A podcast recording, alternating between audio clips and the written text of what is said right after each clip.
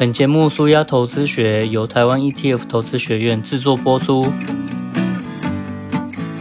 台湾 ETF 投资学院是一个提倡指数投资与资产配置，透过专业教学，让投资人重拾投资主导权的财经教育机构。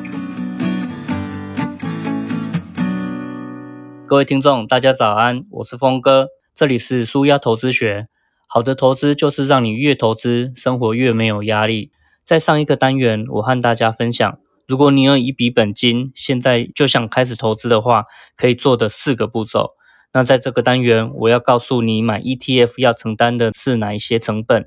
以及 ETF 的融资与融券，还有 ETF 实际配息的过程又是什么？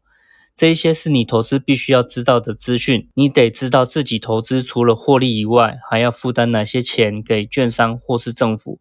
我还要提醒你，投资 ETF 千万不要落入投机的陷阱，以及你很关心配息，都会在这个单元里面提到。那我们先来聊聊第一个，就是买卖 ETF 的成本，包括手续费还有税金等等。首先，投资 ETF 会有三个成本，分别是交易手续费、管理费和税金。第一个是付给券商的交易手续费，其实 ETF 跟交易股票一样，不论你买进或是卖出 ETF，委托单成交之后，就会被收取千分之一点四二五的手续费。举例来说，现在台湾五十一张大概是十三点七万元，那你买一张就要付一百九十五元的手续费。现在很多人会用网络或是手机 App 下单，那像是这一类的电子下单，因为省去了营业员的服务，所以券商还会再打折，像是台银的证券。那它的手续费就会打三五折，富邦证券它的手续费则是打六折。以台银为例，如果手续费是一百九十五元，再打三点五折的话，那就是只要付六十八元的手续费，等于说收取手续费占交易金额大概就只有万分之五。如果买卖都各算一次的话，也只有千分之一而已。就比例上面来说，其实并不是很贵。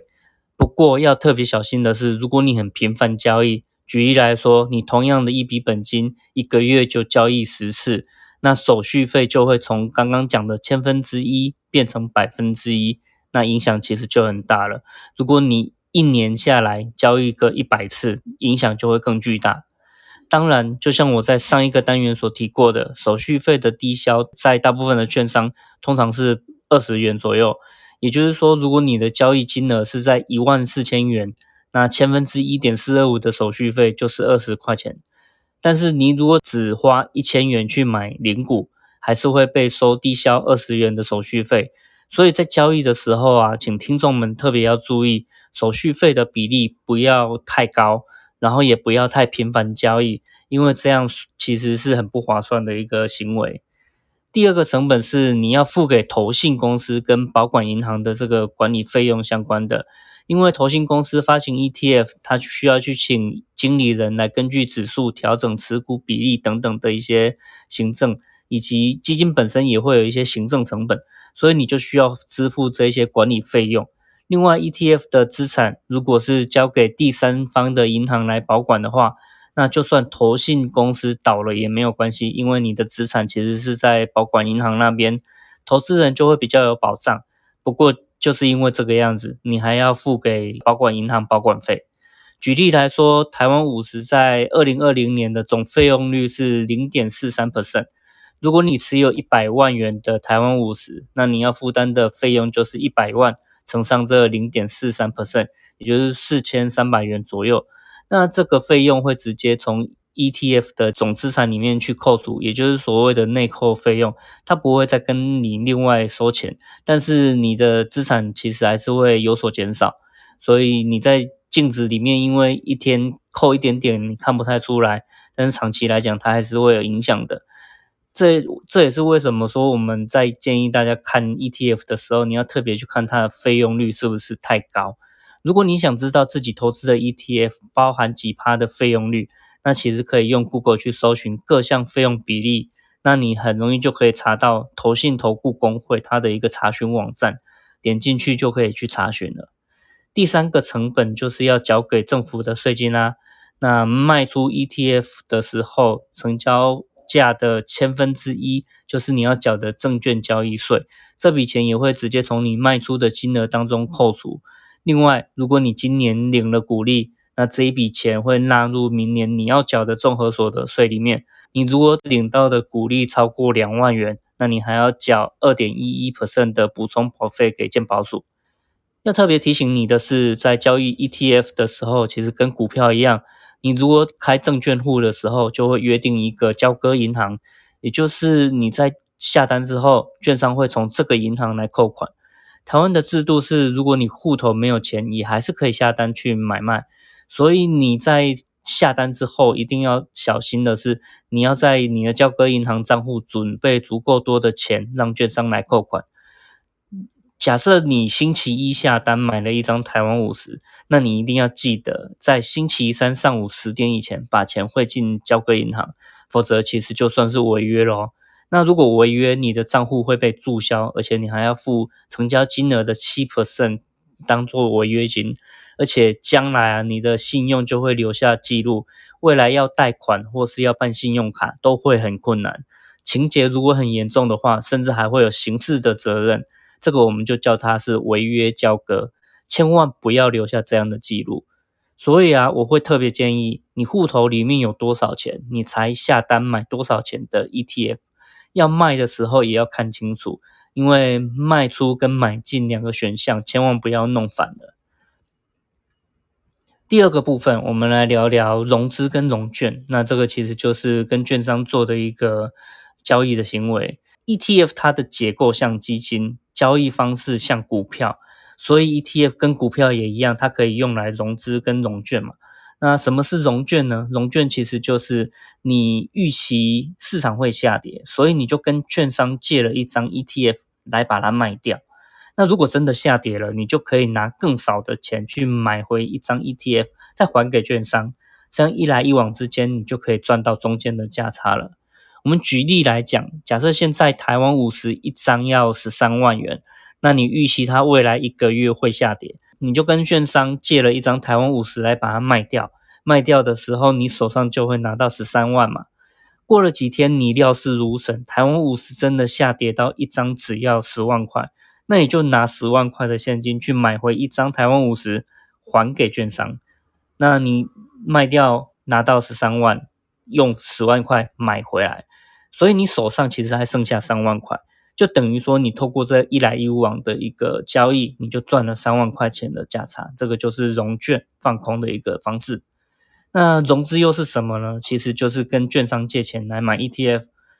举例来讲，你预期市场会大涨，所以你就跟券商借了十三万来买一张台湾五十。一个月后，台湾五十涨到了一张十五万，那你卖掉这张台湾五十，拿到十五万之后。你就把十三万还给券商，那你自己赚了两万，所以这个就是一个融资的交易。那当然啦，跟银行借钱要利息嘛，跟券商融资跟融券当然也都要有相关的利息跟手续费，这是你要付的成本。